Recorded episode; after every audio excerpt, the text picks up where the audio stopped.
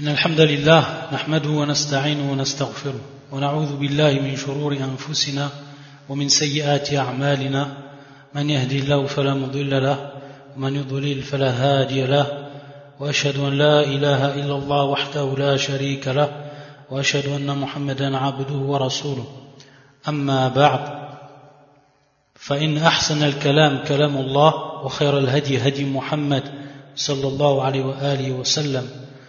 وشر الأمور محدثاتها وكل محدثة بدعة وكل بدعة ضلالة وكل ضلالة في النار Donc on continue, Inch'Allah ta'ala, aujourd'hui l'explication et la traduction du livre Al-Qawa'id al-Muthla fi sifatillahi wa asma'ihi al-husna لفضيلة الشيخ العلامة محمد بن صالح العثيمين رحمه الله ta'ala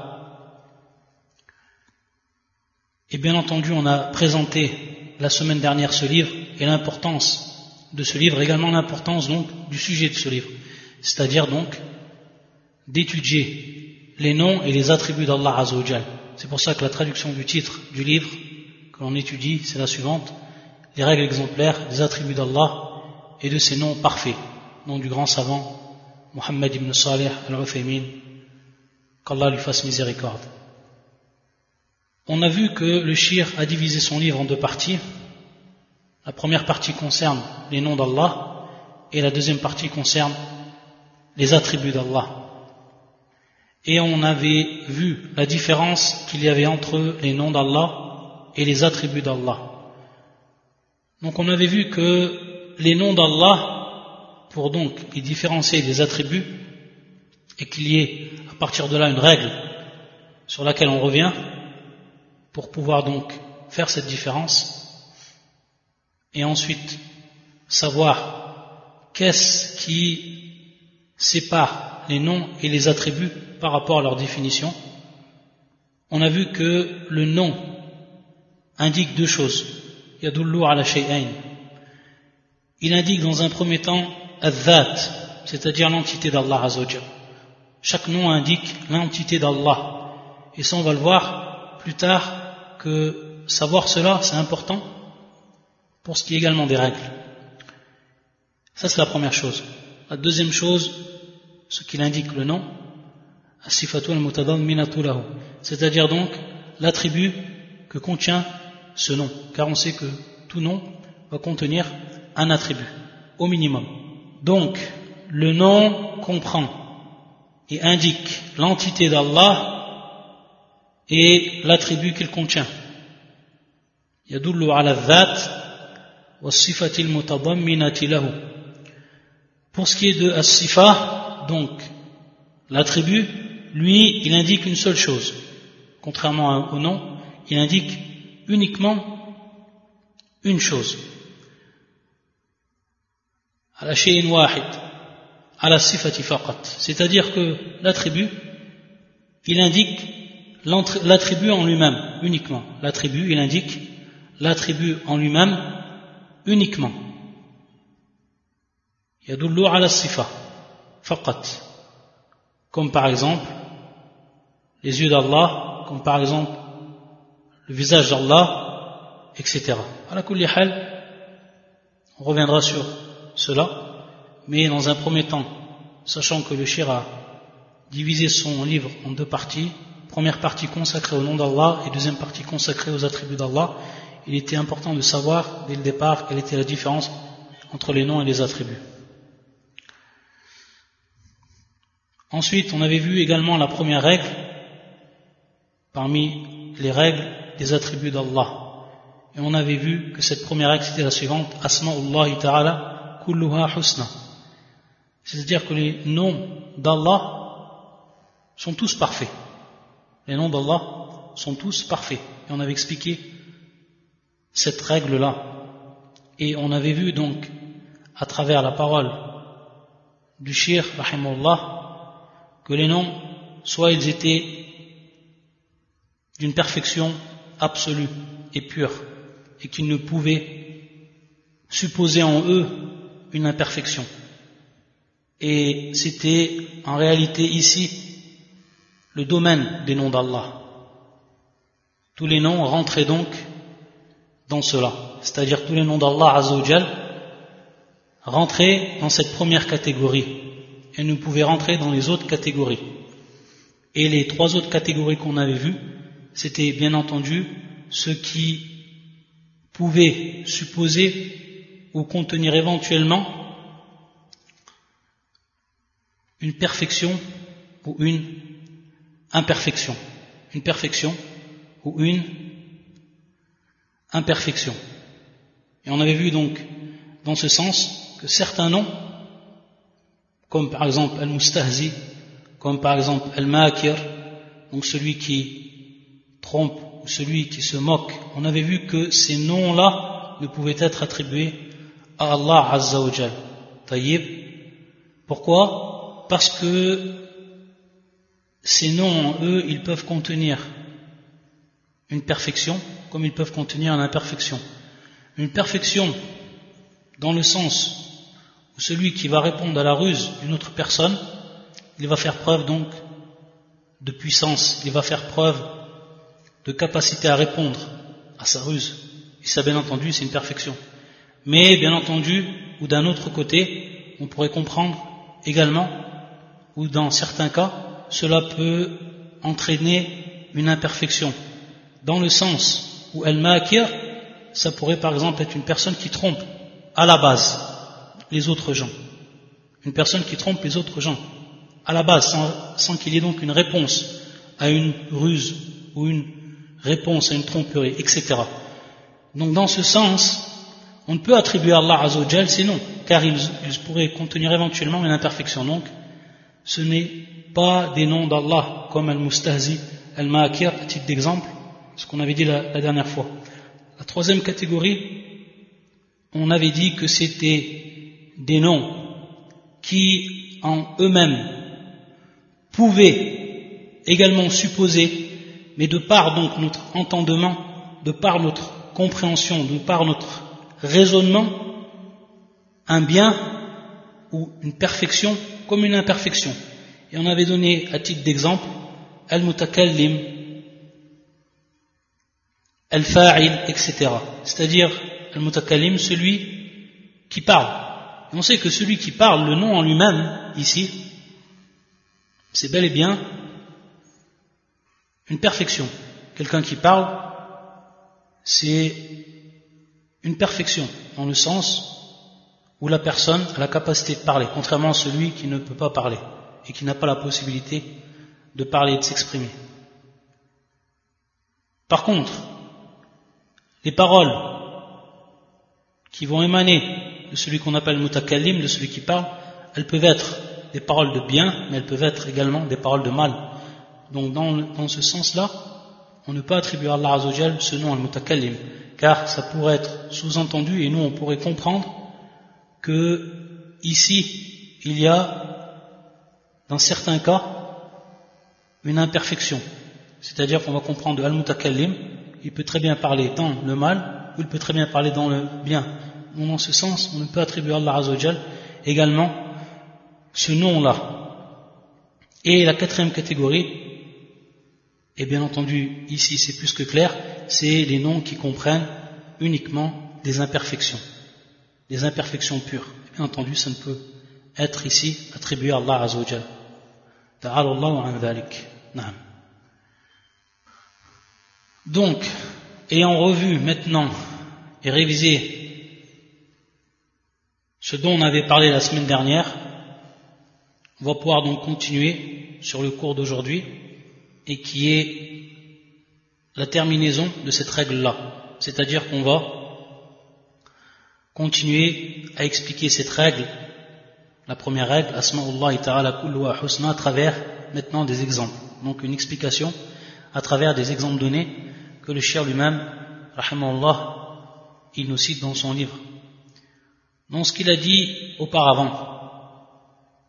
Donc je vais rappeler en arabe cette règle, qu'est-ce qu'elle voulait dire يقول الشيخ أي بالغة في الحسن غايته قال الله تعالى ولله الأسماء الحسنى وذلك لأنها متضمنة لصفات, لصفات كاملة لا نقص فيها بوجه من الوجوه لا احتمالا ولا تقديرا لا احتمالا ولا Et donc on avait expliqué ces termes, le terme ihtimal, à travers donc ce qui correspondait donc à la deuxième catégorie, et wala taqdiran qui correspondait à la troisième catégorie. Donc la deuxième catégorie et la troisième catégorie qu'on a donc expliqué à travers certains exemples pour ce qui est de la deuxième catégorie al-mustahzi al-makir pour ce qui est de la troisième catégorie qui correspond au terme wala taqdiran comme al-mutakallim etc. Ensuite le shir nous donne donc les exemples مثال ذلك الحي اسم من أسماء الله تعالى متضمن للحياة الكاملة التي لم تسبق بعدم ولا يلحقها زوال الحياة المستلزمة لكمال الصفات من العلم والقدرة والسمع والبصر وغيرها Je nous dit donc Al-Hayy, qui est le vivant, que l'on traduit par le vivant. Al-Hayy. Le vivant, c'est un des noms d'Allah Azzawajal. Ismun min asma'illahi ta'ala. Et ce nom, bien entendu, il va comprendre un attribut. Et cet attribut qui est Al-Hayat, qui est la vie. Cette vie-là qui va être parfaite. Al-Hayatul Kamila. Une vie donc qui est parfaite automatiquement. Car ce nom est parfait. Rayatun fil husn. Il est parfait, extrêmement parfait. Sans le moindre défaut. Et donc, il va comprendre un attribut qui est de même. Et cet attribut-là, qui est le haya, qui est donc ici la vie, cette vie qui n'a jamais été précédée par le néant. Donc Allah Azzawajal, c'était le premier, al-awwal. Jamais donc le néant l'a précédé, subhanahu wa ta'ala. C'est-à-dire donc sa vie qui est parfaite et qui n'a pas été précédée par le néant. Contrairement donc à l'homme qui lui a une vie, qui est vivant et qui a une vie, mais cette vie qui est bien entendu naqis, qui est en fait imparfaite. Pourquoi? Parce que notre vie, elle a débuté un jour et donc elle a été précédée par le néant, contrairement à Allah subhanahu wa ta'ala. Et bien entendu, une vie qui ne s'éteindra jamais, une vie qui n'a aucune fin. Taïb, donc ça, dans ce sens, c'est une vie qui est parfaite et qui est propre à Allah. Et une vie, comme il nous dit le shir, qui va impliquer donc les kamal sifat, la perfection des autres attributs, parmi eux la science, parmi eux al-qudra, donc parmi eux al-ilm qui est la science, parmi eux al-qudra qui est donc la capacité, la puissance, as-sam' qui est donc l'écoute, ou al-basar qui est la vue, et d'autres encore. Et pourquoi cela? Parce que la vie, elle va impliquer ces autres attributs, car Allah Azzawajal, si il détient la science, la science absolue, la science parfaite, automatiquement donc on sait qu'il sera vivant. S'il a la capacité, automatiquement on sait qu'il sera vivant. S'il entend et s'il voit de manière parfaite, automatiquement donc il sera vivant. Et d'autres encore.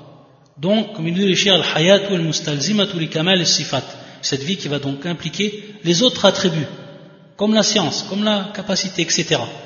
Car si Allah Azzawajal n'avait pas été vivant, on aurait pu être donc savant, etc. Donc c'est pour ça qu'on dit, comme une vie chère mustalzima, c'est-à-dire qu'elle implique, elle implique les autres attributs. Ça c'est pour le premier exemple. Le deuxième exemple qui nous donne le shir al-alim, al-alim, qui est bien entendu le savant. Ismun min asma illah, c'est donc un des noms d'Allah Azzawajal qui va donc comprendre la science. Donc l'attribut ici, c'est donc la science al qui va donc comprendre la science, cette science qui va être bien entendu parfaite. Comment ça Une science qui va être parfaite?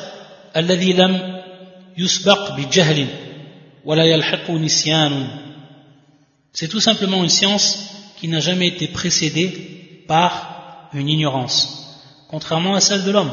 Ici, c'est la science qui est parfaite, la science d'Allah Azzawajal. Cette science, vu qu'elle est parfaite, automatiquement, on sait qu'elle n'a jamais été précédée par une ignorance. Allah sait, Allah a toujours su. Contrairement donc ici au cas de l'homme, qui lui a cet attribut, mais cet attribut bien entendu dans son cas, naqis, qui est imparfait. Pourquoi? Parce que l'homme, avant qu'il sache et qu'il ait science, il ne savait pas, il était ignorant. Et, et ça c'est pour tout le monde. Lorsque l'enfant naît, lorsque l'enfant sort du ventre de sa mère, ignorant, il ne sait rien du tout. C'est qu'ensuite qu'on va lui apprendre. Donc on voit la science qu'il a obtenue, c'est une science qui est naqis, qui est donc imparfaite, contrairement à la perfection de la science d'Allah Azzawajal. Et également, une science dont l'oubli ne l'atteindra jamais. Ça également, c'est dans ce sens que l'attribut de la science, dans le cas d'Allah, elle est parfaite. Et que ce nom, donc, Al-Alim, il est parfait. Contrairement également ici à l'homme. L'homme qui a une science, mais cette science-là, il peut l'oublier, ou il peut faire une erreur, ou avoir, comme on dit, un trou de mémoire, etc. Ça, c'est impossible dans le cas d'Allah, parce que sa science à lui, subhanahu wa ta'ala, elle est parfaite. قال الله تعالى علمها عند ربي في كتاب لا يضل ربي ولا ينسى علمها عند ربي في كتاب لا يضل ربي ولا ينسى La connaissance à son sujet se trouve auprès de mon Seigneur dans un livre. Mon Seigneur ne peut s'égarer ni oublier. Mon Seigneur ne peut s'égarer ni oublier. Donc on voit ici que cette science elle est parfaite et qu'elle ne, elle ne peut être donc touché par l'égarement, par l'oubli. العلم الواسع المحيط بكل شيء جملة وتفصيلا سواء ما يتعلق بأفعاله أو أفعال خلقه قال الله تعالى وعنده مفاتح الغيب لا يعلمها إلا هو ويعلم ما في البر والبحر وما تسقط من ورقة إلا يعلمها ولا حبة في ظلمات الأرض ولا رطب ولا رطب ولا يابس إلا في كتاب مبين إلا في كتاب مبين Donc le shir, il va nous dire que la science d'Allah, cette science donc elle est wasir, c'est-à-dire que elle embrasse toute chose.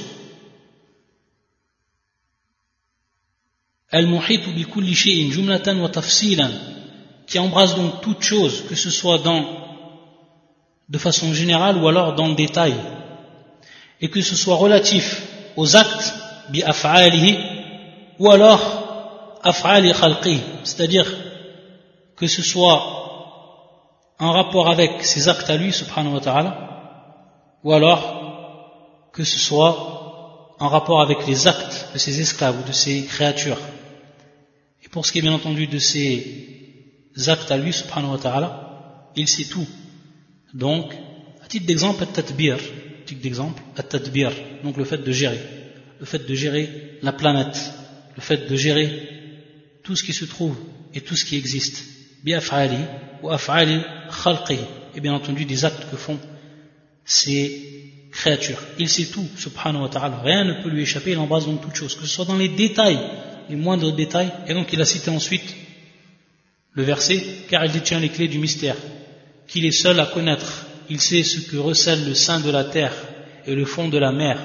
Nulle feuille ne tombe sans qu'il le sache, et il n'est point de grain dans les entrailles de la terre, ni de brindilles tendres ou sèches qui ne soient mentionnées dans un livre explicite. Et également, donc ici, ce verset de lui-même, subhanahu il nous informe donc de la perfection de sa science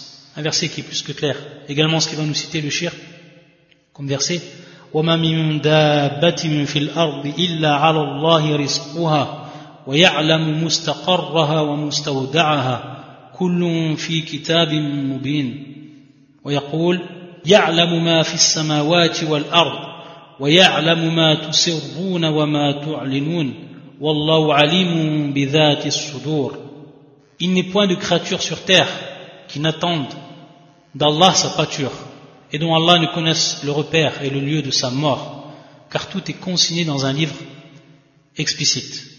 Et ensuite, notre verset, il sait ce qu'il y a dans les cieux, il a science de ce qu'il y a dans les cieux et dans le monde terrestre. Il sait également ce que vous faites en secret, comme ce que vous faites en public, comme ce que vous faites en public. Allah est celui qui connaît parfaitement le contenu des cœurs. Donc regardez cette science à travers ces versets qui sont plus qu'explicites pour donc nous informer de la perfection de la science d'Allah subhanahu wa ta'ala. Pour ce qui est du troisième exemple, donc ici bien entendu c'est tous des exemples des attributs, des noms d'Allah Azzawajal, et à travers ces noms donc, il va montrer le shir qu'ils contiennent donc tous un attribut, comme on l'avait vu donc en introduction, et que ces attributs-là, bien entendu, que ce soit à l'exemple de la science, que ce soit à l'exemple de la vie, sont les attributs qui donc sont parfaits.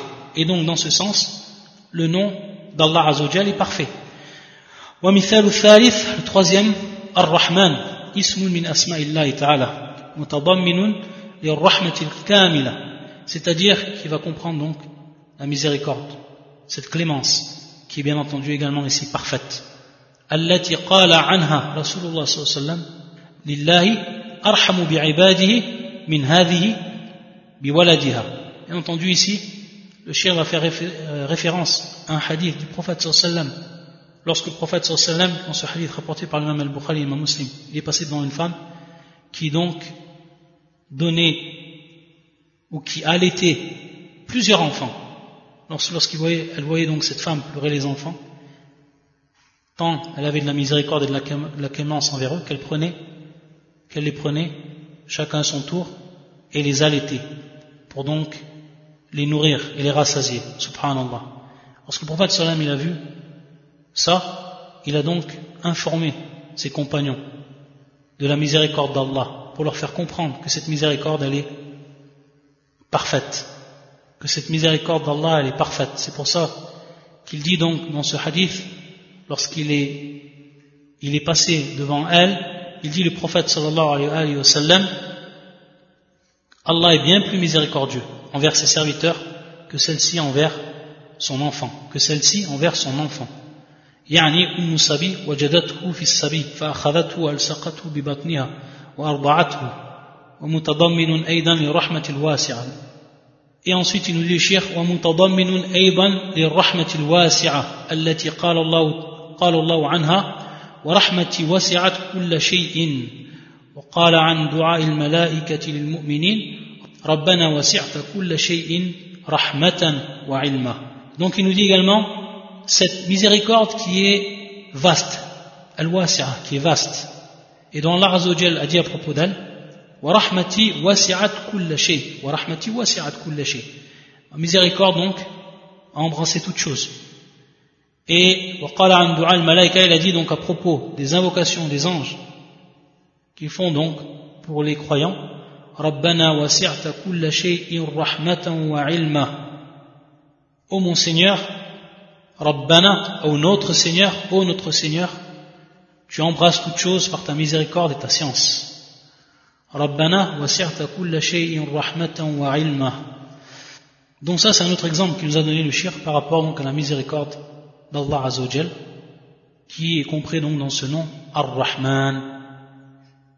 Ar-Rahman, le clément, le miséricordieux, ou le très miséricordieux. Ensuite, il nous dit le shir, donc à partir de ces trois exemples, c'est plus que clair.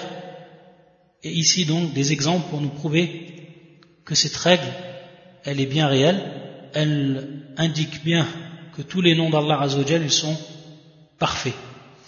Ensuite il nous dit والحسن في أسماء الله تعالى يكون باعتبار كل اسم على انفراده ويكون باعتبار جمعه إلى غيره فيحصل بجمع الاسم إلى الآخر كمال فوق كمال il nous dit donc le shir que pour ce qui est donc de cette perfection, le husn ici, concernant les, les noms d'Allah Azzawajal, ils sont suivant bien entendu chaque nom. C'est-à-dire que un nom, il va indiquer un attribut et que ce nom donc est parfait et l'attribut qu'il contient est parfait. Allah infiradi, tayyib. Donc chaque nom isolé va contenir cette perfection. Ça c'est euh, sous un premier donc aspect. Le deuxième aspect, il nous dit le shir, c'est lorsqu'ils sont rassemblés entre les noms. C'est-à-dire que certains noms, comme on va le voir, comme on le trouve dans le Coran, ils sont réunis. ils sont rassemblés. Et lorsqu'ils sont réunis, à l'exemple donc de deux noms, de par ces deux noms, il va advenir une perfection qui va être encore plus grande. Perfection, comme il dit le kamalun kamalin, c'est-à-dire une perfection au-dessus d'une perfection. Perfection toujours donc supérieure. Et l'exemple qui va donc nous donner, c'est deux noms qu'on va retrouver dans le Coran. Ces deux noms qui sont Al-Aziz Al-Hakim. Al-Aziz Al-Hakim. Deux noms donc d'Allah Azzawajal. Al-Aziz et ensuite Al-Hakim. Donc que l'on peut, Al-Aziz, que l'on traduit par l'omnipotent, le puissant, et Al-Hakim que l'on traduit donc par le sage, celui qui détient le jugement فإن الله تعالى يجمع بينهما في القرآن في القرآن كثيرا. C'est-à-dire qu'Allah عز وجل dans le Coran il les rassemble beaucoup. فيكون كل منهما دالا على الكمال الخاص الذي الخاص الذي يقتضيه. هو العزة في العزيز والحكم والحكمة في الحكيم. نعم. والجمع بينهما دال على كمال آخر وهو أن عزته تعالى مقرونة بالحكمة فعزته لا تقتضي ظلما وجورا, وجورا وسوء فعل. كما قد يكون في أعزاء المخلوقين فإن العزيز منهم قد تأخذ العزة بالإثم فيظلم ويجور ويسيء التصرف.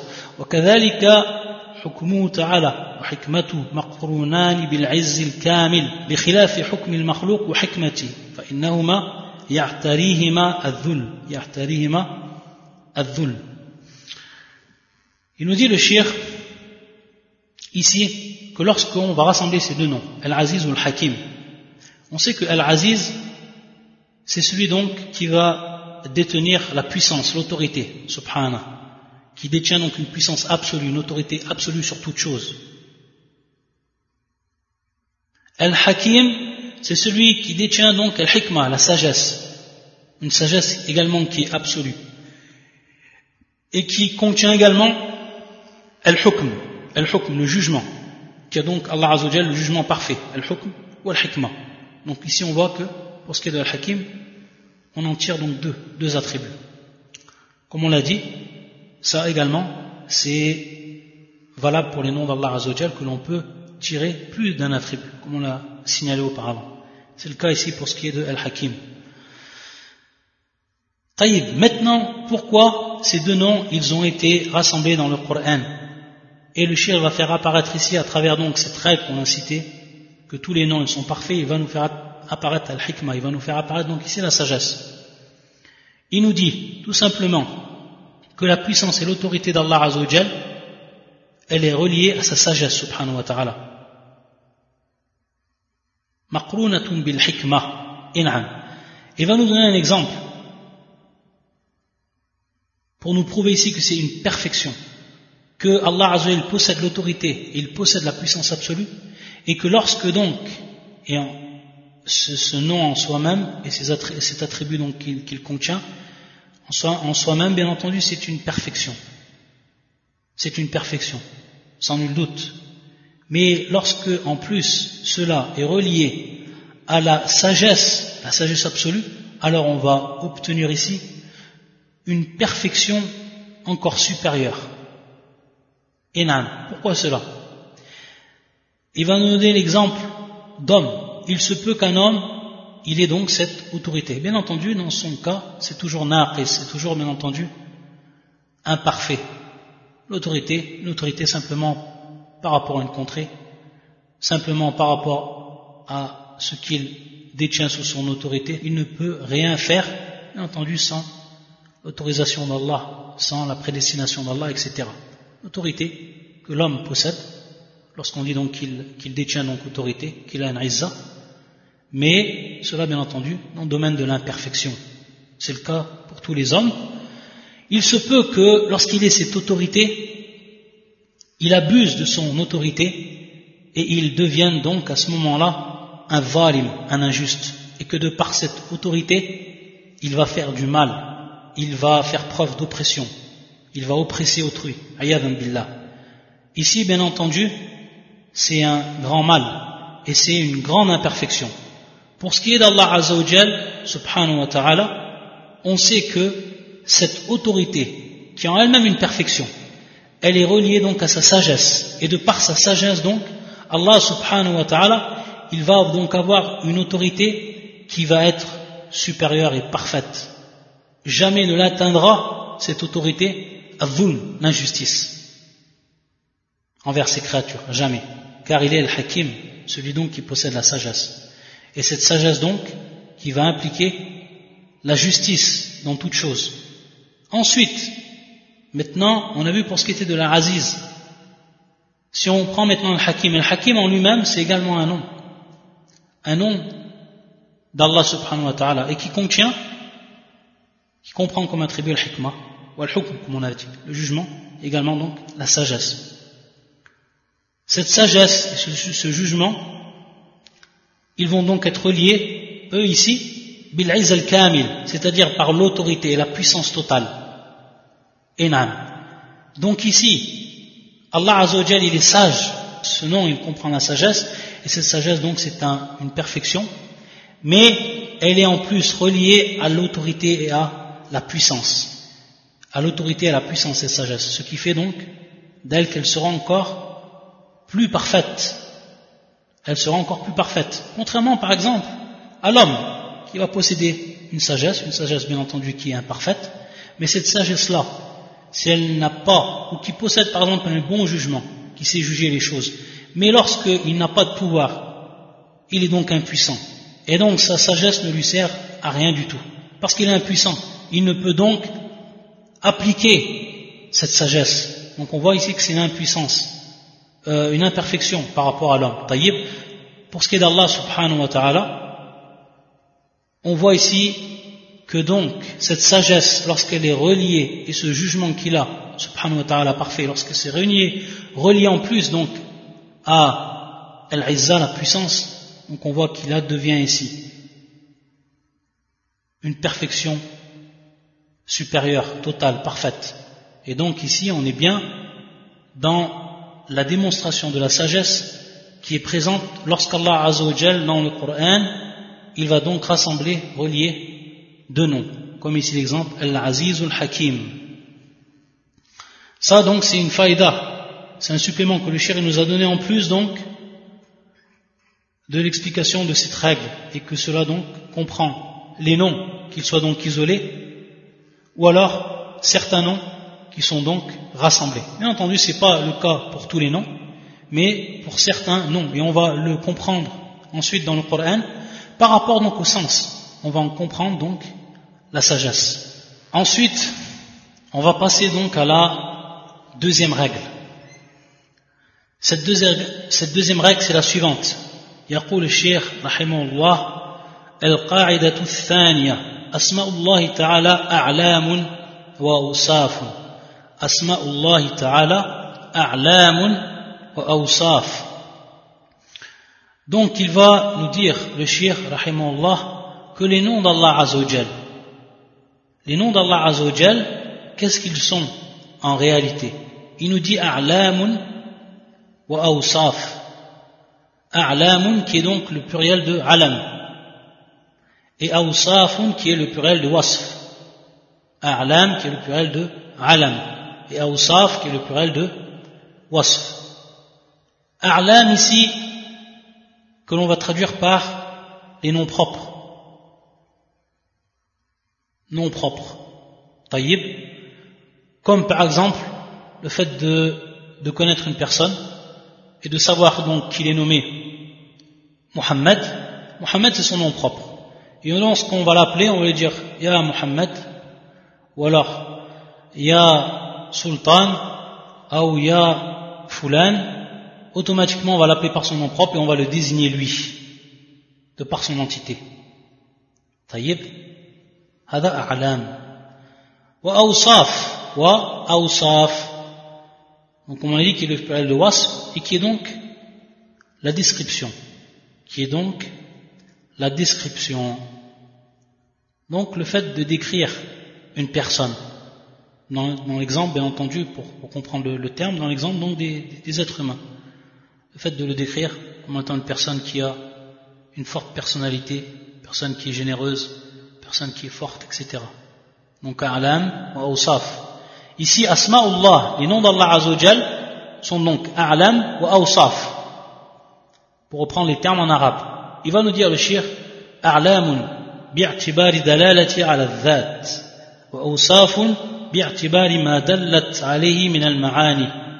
وهي بالاعتبار الأول مترادفة لدلالتها على مسمى واحد وهو الله عز وجل وبالاعتبار الثاني متباينة لدلالة كل واحد منهما على معناه الخاص فالحي العليم القدير السميع البصير الرحمن الرحيم العزيز الحكيم كلها أسماء لمسمى واحد وهو الله سبحانه وتعالى لكن معنى الحي غير معنى العليم ومعنى العليم غير معنى القدير وهكذا Le cher donc il va nous dire dans cette règle, qui est la deuxième de son livre,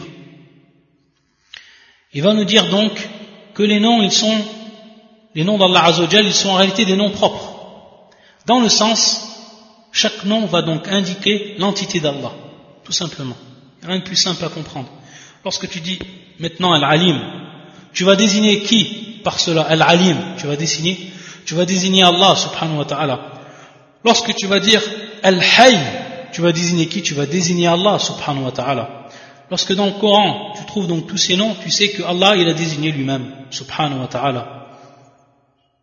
As-Sami' Al-Basir, Ar-Rahman, lorsque tu entends Ar-Rahman, tu sais que c'est Allah qui est désigné. Taïb, ici donc c'est, pour faire comprendre, comme on avait dit au départ, c'est une personne, s'appelle Mohammed, lorsque tu, tu l'appelles par son nom Mohammed, on sait que c'est cette personne que tu vas désigné. S'il avait donc plusieurs noms, cette personne, et que ça serait connu des autres, et qu'il serait donc unique de par ces noms-là, chaque fois qu'on l'appellerait par un nom, on saurait que c'est cette personne même qui est voulue. Ici, subhanahu wa ta'ala, il a donc des noms, et à chaque fois que l'on va désigner Allah Azzawajal de par un nom, on va le désigner de par son entité. C'est ici tout simplement ce que ça veut dire a'lamun.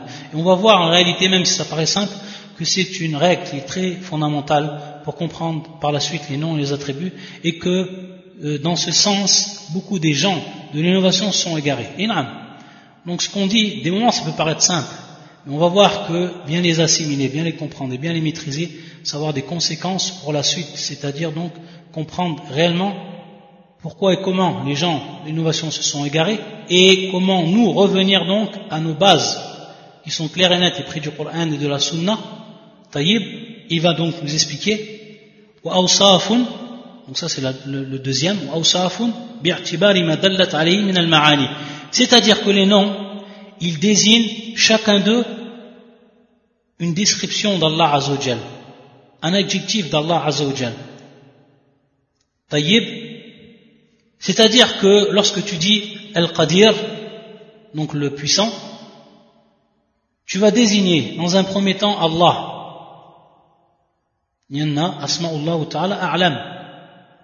et tu vas désigner la capacité d'Allah Azzawajal, la puissance d'Allah Azzawajal, qui est donc le Tout-Puissant. Donc ici, Awsaf. Awsaf. Le chien nous dit,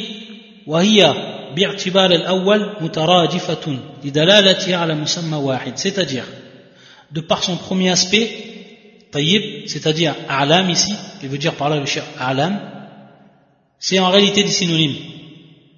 Ce sont tous des synonymes, les noms d'Allah, dans ce sens-là, sous cet aspect-là. sous cet aspect-là, Pourquoi cela? Parce qu'ils désignent tous une seule entité qui est Allah subhanahu wa ta'ala.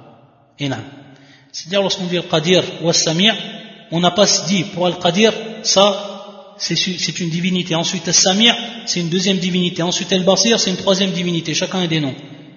Là, tous ces noms, ils désignent le même, la même entité, et qui est Allah subhanahu wa ta'ala, الذات مسمى واحد وهو الله عز وجل وبالاعتبار الثاني متباينة للدلالة لدلالة كل واحد منهما على معناه الخاص c'est-à-dire qu'ensuite sous, son, sous le deuxième aspect et qui est ici Awsaf donc chaque nom a sa propre signification, a son propre sens et par là on va comprendre que Al-Alim.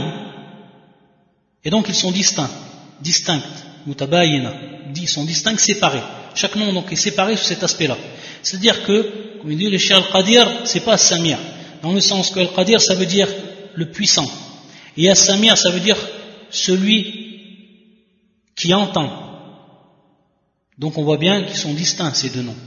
Par rapport à leur description, est-ce qu'ils ont pour signification Awsaf Mais ils sont, ces noms, ils sont les mêmes lorsqu'on revient à l'entité d'Allah, parce qu'ils désignent Allah subhanahu wa ta'ala lui-même. Tout simplement. C'est ce que veut dire cette règle. Et il va nous prouver cela, le shir, à travers deux versets du Coran. Il dit وإنما قلنا بأنها أعلام وأوصاف لدلالة القرآن عليه كما في قوله تعالى وهو الغفور الرحيم وقوله وربك الغفور ذو الرحمة فإن الآية الثانية دلت على أن الرحيم والمتصف بالرحمة ولإجماع أهل اللغة والعرف أنه لا يقال عليم إلا لمن له علم ولا سميع إلا لمن له سمع ولا بصير إلا لمن له بصر Il nous dit le cher ici, pour ce qui est du premier verset. Il va nous dire donc, on a dit A'lam wa Usaf. Pourquoi? Parce que simplement, c'est les, versets du Coran, ou le Coran qui nous a indiqué cela. Dans le premier verset, Wal Ghafour Rahim. Wal Ghafour Rahim. Donc, il est l'indulgent, le très miséricordieux. Il est l'indulgent, le très miséricordieux. Wal Ghafour Rahim. Dans un autre verset du Coran, et on sait que le Coran, il s'explique par Coran dans un premier temps. Et donc on va voir ici l'explication de ce nom. Lorsqu'Allah va dire, lorsqu'Allah va dire, c'est-à-dire, et ton Seigneur est l'indulgent, qui possède la miséricorde. Donc on voit ici le Ghafour, comme auparavant, le verset le Ghafour. Dans le premier verset c'était Ar-Rahim, et dans le deuxième verset c'est Dhur Rahma. Et Dhu, on sait que ça veut dire ici celui qui possède. As-Sahib, Dhu, c'est ici As-Sahib, celui qui possède. Hmm? Celui à qui ça appartient. C'est ça le sens de ce terme ici, Dhu. Rabbuka al-Ghafur Dhur Rahma. Donc on a compris ici, comme il va nous dire le Cheikh. فإن الآية الثانية دلت على أن الرحيم والمتصف بالرحمة. le deuxième verset nous a prouvé que le nom qui était cité dans le premier verset, Ar-Rahim, c'était celui qui possédait donc et qui était donc décrit par Ar-Rahma, la miséricorde. Tout simplement. Parce qu'on a vu que Ar-Rahim, il était ensuite désigné par Dhur Rahma dans le deuxième verset. Ça veut dire, ça veut donc dire que celui qui possède la miséricorde. Donc, Ar-Rahim, c'est un nom. Et c'est un nom d'Allah Azzawajal qui désigne donc le nom d'Allah subhanahu wa ta'ala. Donc, dans ce sens, c'est un nom propre qui est Allah, un nom propre à Allah subhanahu wa ta'ala. Par il désigne Allah.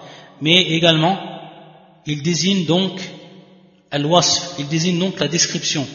Il désigne et il comprend donc sifa, qui est ici donc la miséricorde, lorsqu'on a vu dhur rahma, c'est-à-dire sahib, sahibur rahma, celui qui possède donc la miséricorde. Donc c'est clair pour ce qui est de cette compréhension. Et c'est pour ça qu'il va nous dire également le chien, non seulement donc c'est de par le Coran qu'on comprend cela, mais également c'est de par le consensus des gens de la langue et de ceux qui connaissent donc l'usage de cette langue arabe. Et que personne n'a dit parmi ces gens-là, jamais il y a un, jour une personne parmi les savants de la langue arabe qui est venu dire cette parole, c'est-à-dire alimun bila'in, on va le voir plus tard. C'est-à-dire que personne parmi les gens de la langue